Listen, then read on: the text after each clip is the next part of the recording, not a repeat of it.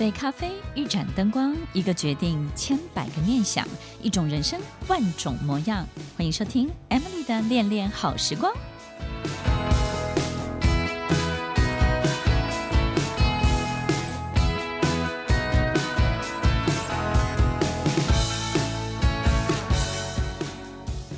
欢迎收听《恋恋好时光》，我是 Emily，在每周六晚间八点到十点，与您在空中共度美好的时光。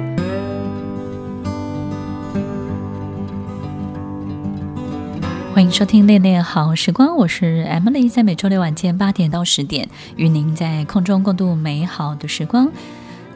我们不管经历了什么，如果有人给我们信心，我们就会非常的振作，对不对？因为我们得到一个非常祝福的心锚。这个这个祝福的心锚呢，就好像我们在上场考试之前，或者是去 audition 之前，或者是要被甄选之前，然后有人给你一个好大的祝福。这个祝福呢，不是告诉你你一定会上。他可能会告诉你，你是一个很棒的人，对不对？上不上呢？其实对你而言呢，只是加分而已，你不会失去什么的。我们有时候得到一个非常好的这种心锚的置入，你就宛如有了一个这个很棒的力量，对不对？带着你往前走。但是也有人呢，在你最需要他的时候呢，给了你。很糟糕的力量，然后呢，告诉你你是一个做不到的人，你是一个很糟糕的人。我们不知道这样的黑暗从哪里来的。有时候我们也会觉得，平常我对你很好，然后我们也是一家人，对不对？也是很好的同事，为什么你要诅咒我？不管我们到底对这个人有多么的信任，这个关系多么的牢不可破，一旦我们发现了我们是不被祝福的，甚至有时候呢，在我们之间的关系当中穿梭着某种黑暗的力量的时候，我们就会非常非常的慌张失措。你不见得会恐惧，但是你会突然不知道该怎么办，因为。这个事情跟这个关系跟你想象中的不太一样，在心理学里面有一个效应叫做煤气灯效应，它是一种心理操纵的很特别的一种形式。它的方法是让一个人或者是一个团体，这个受害人呢逐渐开始怀疑他自己，并且开始质疑他自己的记忆力、他感知或者是判断力，也就是呢彻头彻尾的觉得自己是不是一个。呃，对所有事情失去判断能力的人，那于是呢，他会开始产生一些认知的失调，或者是其他的变化，比如说这个低下的这种自尊心，这个自尊线呢会变得很低下，因为会被否定，对不对？或者是被误导，然后呢会创造这个人这个受害者本身心里的很多的矛盾现象，然后可能会挑出很多很逻辑很破裂的东西来。质疑他，让他开始去从很多他本来很有自信的东西呢，开始做的一个动作叫去稳定化。那这种去稳定化呢，就会影响到他这个人本来的信念，或者是他甚至他在现实生活中他的精神上的信仰。所以，其实在这个效应底下呢，我们就会发现他充满了一种心理上的操纵。那这个心理操纵呢，可能会在宗教团体，或者是有时候会在我们的家庭里面，父母对孩子本身的这种操控，也或许会是在另外一半，我们的伴侣身上，也有可能是在老板啊，或是客户啊，或是同事之间，只要在我们身边的某一种人，他企图成为我们心中的神，或是成为别人生命中的主宰。你听他的话的时候都没有问题，但是你不听他话的时候，你会发现他就会摧毁所有你本来相信的一切。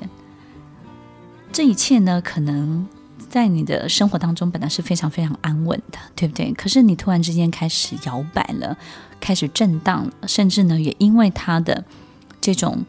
很特别的心锚的置入，开始。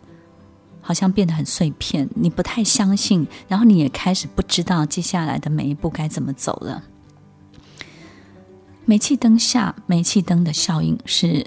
在一九三八年的时候的舞台剧。这个舞台剧的改编当中呢，他对受害者进行了一个系统性的心理操纵。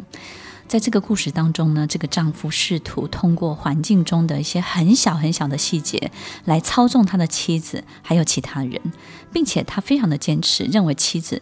是做错了，而且也会让妻子认为他自己是做错了。所以自己开始怀疑自己，然后错误的去记住了很多的事情的很多的变化，并且开始怀疑自己有妄想的可能，然后呢，说服他的妻子说他自己疯了，然后让这个妻子对这个世界本身的很多的信任关系呢完全的解除。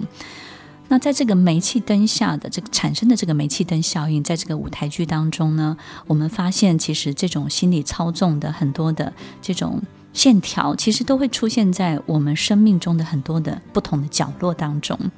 所以听众朋友，其实与其说负面思考，与其说黑黑暗的力量，与其说是不是有魔鬼存在在这个世界上，倒不如说我们是不是在某种程度当中被操纵了，或者是在某种程度当中去操纵了别人。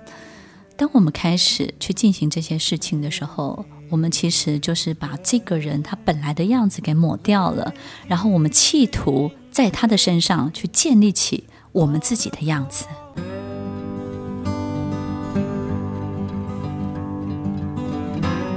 收听《恋恋好时光》，我是 Emily，在每周六晚间八点到十点，与您在空中共度美好的时光。今天分享的煤气灯效应呢，其实经常也会出现在我们的组织当中，对不对呢？我们会发现很多的领导者，他可能习惯创造粉丝，所以呢，在追随他的人当中呢，也会有一种造神的运动。所以呢，这种造神呢，可能会让他感受到无比的荣耀，对不对？无比的尊崇的这种地位。但是呢，也会产生一种对他的粉丝的心理操纵，所以在组织当中呢，我们也会遇到可能很多人，他明明很有能力，可是他非常的盲从，他明明非常的优秀，但是呢，因为他的领导者。不管是心理位差或是自信心不足，很怕他比他更优秀，所以呢，他在整个的这个煤气灯的效应状况之下呢，他成为了一个施虐者以及被害者。在这种操纵的过程当中呢，我们会感觉这个被害者呢、受害者呢，其实成为一个好像一辈子忠心耿耿的忠臣，对不对呢？然后很多事情呢都不敢去反应，很多事情也不敢去越矩。于是，这个造神的这个领导者呢，他成为了一个加害者，因为在操纵的过程当中呢，他不断的去剥夺了这个追随他的人的很多的这种自尊心啊，或者是他的人格、他的认知，自己认知上面的很多的这种定调呢，全部都被他破坏，然后不见了，然后并且他的人生呢，所有人的人生都以他为主，以他为主要的秩序，所以。也有很多人，其实该在他的成就或者是工作当中的某个阶段该有表现，该去争取什么的时候，他会不敢争取，对不对？会有一种奴性产生出来，他会觉得说我不配，然后我不值得，我不敢，然后没他没有这个领导人没有 say yes，我就不敢提出来，或者是呢，这个领导人他怎么看我，他就是。告诉我我是零分，我就是零分。他告诉我一百分，我就是一百分。然后你就会非常热切的期待这个领导人给予你分数的证明，对不对？但是当这个领导人他什么都不给你的时候，你整个人生就会悬在那儿，然后你也不敢去进行进行你的下一步的生涯的规划。所以很多在一个公司二十年或是三十年，我们就会说他是这个公司的宝宝，对不对？不管是什么宝宝，什么宝宝。当我们成为一个组织的宝宝的时候，我们有时候就进入了一种被心理操纵的过程。于是我们就会觉得，好像是根据儒家精神，或者是根据呢这家公司的文化传统，我们一定要怎么样？我们一定要待满三年，我才能做什么？我必须要呃在这个里面呢做好我的什么什么，我才能够得到什么？我们有时候就会变成。必须要去取悦或是讨好这个规则，或是这个领导人他所带领的很多的精神上面的这种呃遵从的 SOP，对不对呢？所以不管是在组织当中，我们可能会遇到这种情形，我们甚至在家庭当中也会遇到这种情形。就很多的父母亲，他看到自己的孩子有成就的时候是非常开心的，只要这个成就呢是由他促成的。但是只要父母亲在他的孩子的成就当中没有任何一点点的失利，没有任何一点点的角色或者是价值的时候，父母亲有时候反而会去嫉妒、妒忌孩子的成就。于是呢，他在这个成就发生的那个当下，可能就会泼冷水，或是对孩子的很多的表现不以为然，或者是非常冷漠的去处理，或者是非常安静的不给予掌声。因为我们有时候会想要让孩子觉得你你不够好，你不要太得意，你这个东西其实也没什么。我们会让这个孩子觉得他做任何一切事情。都不容易得到取得高分数，因为你是一个什么什么样的人。我们有时候也会对孩子有这样的一个心理操纵，所以不管是在组织或是家庭当中，或是甚至我们的另外一半，我们有时候跟一个人在一起久了，我们明明是一个非常开朗、非常有自信的人，可是跟他在一起久了，因为他的情绪化，因为他高涨的这种自尊心。我们突然之间变成一只小白兔，然后变成唯唯诺诺，什么东西都以他为主，然后我们所有喜欢的、想要的全部都不见了，也都被你抛弃了。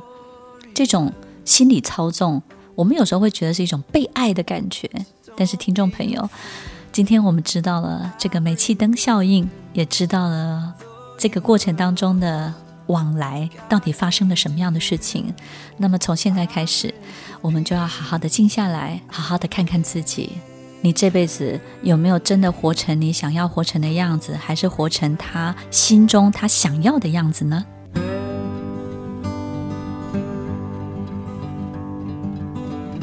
收听《恋恋好时光》，我是 Emily，在每周六晚间八点到十点，与您在空中共度美好的时光。那种。煤气灯效应的感觉到底是什么？那种感觉就好像你在外面，在你的工作，在人前的时候，明明觉得自己还挺优秀的，还蛮有能力的，但是到某人面前之后，你觉得自己什么都不是，然后你觉得自己好像什么都不懂，好像自己做的每一件事情呢，都是没有经过太多的深思熟虑的，然后觉得自己是一个很糟糕的人。每次到了这个人面前，你就会感觉到自己变得非常的脆弱，好像失去了原来有的这种自信跟光彩。其实，一个加害者面对一个受害者，他最重要的目的就是他想要从你身上夺取很多的力量，就是追随他的力量，然后复制他的力量，不是跟他一样优秀哦，而是以他为主的人生的这种力量。所以他们经常也会向受害者隐藏很多的讯息，隐藏什么样的讯息呢？好比说，他可能不会把客户对他的很多的赞美，或是别人对他的很多的肯定告诉他，他可能会去制造很多奇怪的暗示，好比说有某某人说你有问题，好比说你一定不会成功的，其实因为你怎么样怎么样。他会隐藏很多客观的讯息，让这个受害者、这个被操纵的人呢，只得到很多片面的这些消息或是这些资讯。所以呢，这个被操纵者其实很多时候他就会不敢，对不对呢？他也不知道到底所有的资讯、所有正确的事实到底是什么。所以这种隐藏呢，是他们经常在做的。这个操纵别人的人经常会做很多很多隐藏。然后也会去制造很多的悬疑。另外一个就是，我们会发现这个操纵者呢，不断不断的变化，不断的变化什么呢？好比说，他可能会要你今天去做某一件事情，但是呢，一开始你会感觉哇，他好支持你。可是你做的这件事情一旦做得特好，你会发现他就开始不支持你了。他开始觉得说，啊、你你不怎么样，而且你做错了，而且你做的不是我要的。然后你做的这个会害了别人，然后呢，别人会因为你这样付出代价，然后你犯了一个天下的大错，只是你不知道，你的表面风光不知为大家带来多么大的烦恼跟困扰。天哪，你会感受到这种态度又变化了，然后你永远不知道什么时候会被 cold stop，永远不知道我做的这件事情一开始得到你的支持，然后完了之后，当我表现得很棒的时候，你就又喊停，然后喊停的时候，当我彻底放弃的时候，你又说我不做。所以你会觉得这个人怎么变化多端，变来变去，他到底是是支持我的、支撑我的，还还是反对我的？其实听众朋友，他其实是支持你的，可是他有一个前提是你不能比他好，你不能表现的让他觉得感觉他快要失控了，然后你不能太高，你不能高过他看不到的地方，你不能让他找不到你。他有一个界限，他抓不住之后呢，他就会开始 cold stop。他不愿意你这件事情再继续有任何好的发展，那这种控制呢，其实会让你捉摸不定，对不对？这个人到底是怎么样？听众朋友，到底是怎么样呢？其实就是他开始妒忌你了，你不能让他妒忌。家人会妒忌吗？父亲母亲会妒忌吗？会的，因为他会觉得任何一个东西不是从我手中长出来的，他就不是我的样子，就不是我的角色，就没有我了。他们没有办法祝福任何人，除非从他的手中长出来的一切。当你没有办法得到祝福的时候，又得到这些破坏的力量，你就没有办法再继续下去了。所以，听众朋友，最重要、最重要的提醒跟方法就是，你一定要把你的身边要摆对人，你要去到对的地方，你要跟对的人请教，你要寻求对的人所有对你人生的建议，你要找对人哦。在我们成长的每一步当中，都会遇到很多欺负我们的人，占我们便宜的人，或者是总是指责我们的人。或者是对我们始终不满意的人，这些人不管他们自己本身的劣根性，或是有些人他有被迫害妄想症，或者是他习惯性的妒忌别人，这些人在心理上面，他总是希望别人不能够有太多很好的这种好的发展，胜过于他的生命中他的想象的程度。所以，听众朋友，如果他们是我们的家人，是我们的朋友，是我们公司的同事或是老板，你要记得，不管怎么样，你都不用配合他们的游戏规则。你自己心里要非常非常的清楚，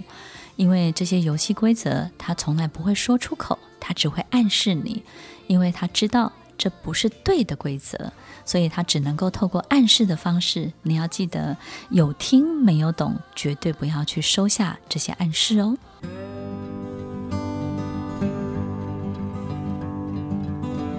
欢迎收听《恋恋好时光》，我是 Emily，在每周六晚间八点到十点，与您在空中共度美好的时光。与您在空中共度美好的时光。加害者除了向受害者隐瞒一些讯息之外呢，他们其实经常都会反击很多这些受害者的很多的观点，对不对呢？好比说，你要买一个房子，要做什么样的事情？你有没有一种经验，就是你跟某些人借钱，那么一般人的反应呢，就是啊，告诉你我没有钱，很不好意思，我没有办法借给你，或者是呢，我只能够借给你多少？然后就是只能够这个数字，顶多是这样。但是我们发现有一种人会恼羞成怒，对不对？会突然觉得很生气，然后开始告诉你你做的事情是不对的，你不应该怎么样，然后你怎么可以这个笑想去得到什么？然后你怎么可以用这个钱怎么样？我们有时候会觉得莫名其妙，就是为什么这个人要这么的愤怒，然后他的情绪要这么的高涨？这件事情到底跟他有什么关系？对不对？不借就不借嘛。听众朋友，其实我们非常清楚，其实加害者最重要的就是他没有钱，对不对？可是他一定在很多人面前都展现出。他好像很有钱的样子，好像很吃得开的样子，但是呢，一旦你踩到了这件事情，他又没有钱可以给你，又没有钱可以见你的时候，他就会变成这副模样。其实面对一个心理操纵，他们在反击你的讯息的时候，都是为了符合他自己的现状。他的现状就是没有钱，所以呢，他会用很多很多奇怪的方法来告诉你，你不应该做这件事情。可是其实你同整这个最后达到的目的，就是他不需要借钱给你，然后你根本不需要这笔钱。所以有时候他们也会在这种口头上去进行很多的口头虐待。这种煤气灯效应的人呢，这种心理操纵别人的人，最喜欢口头虐待的，对不对？我们有时候跟他们讲话，真的会被他们气得半死。或者是呢，他在口头上面呢，他会不断的 question 你很多很多的事情，然后你会感觉光是这一番的谈论或讨论，你就会被削弱了很长一段时间，然后你会变得很没有自信。所以你会发现，你会过年过节很怕回家，对不对？怕遇到像这样的爸爸或像这样的妈妈。然后，或者是很怕去跟领导报告事情，遇到这样的领导人的时候，你也不知道该怎么办。或者是呢，你身边的朋友或是另外一半，你会不知道，因为所有事情，比如小孩子呢要上某一个课程，你觉得真的很不错，你跟他讲的时候，他就把你削了一顿，对不对呢？让你退权。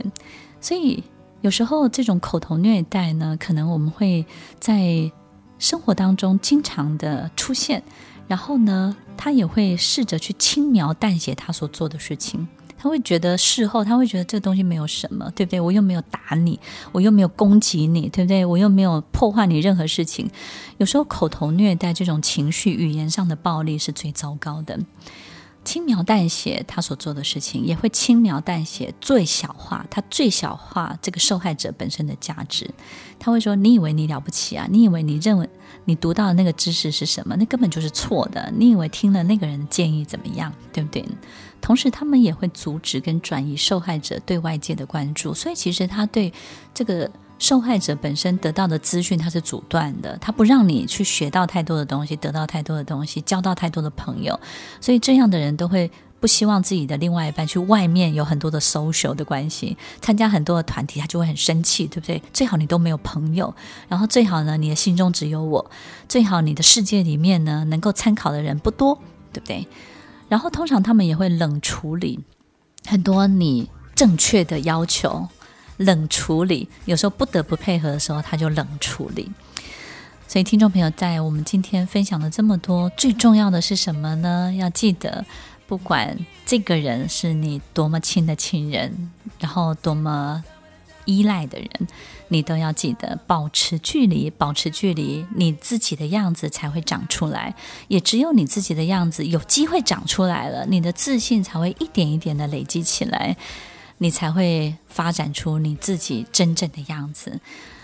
所以，听众朋友，煤气灯效应让我们在心理操纵的过程当中，学会了不是反击，而是要找到自己的土壤，找到自己的花园，让自己可以真正的开始生长哦。欢迎收听《恋恋好时光》，我是 Emily，我们稍后再回来。听完今天的节目后，大家可以在 YouTube、FB 搜寻 Emily 老师，就可以找到更多与 Emily 老师相关的讯息。在各大 Podcast 的平台，Apple Podcast、KKBox、Google Podcast、SoundOn、Spotify、Castbox，搜寻 Emily 老师都可以找到节目哦。欢迎大家分享，也期待收到您的留言和提问。我们下次见，拜拜。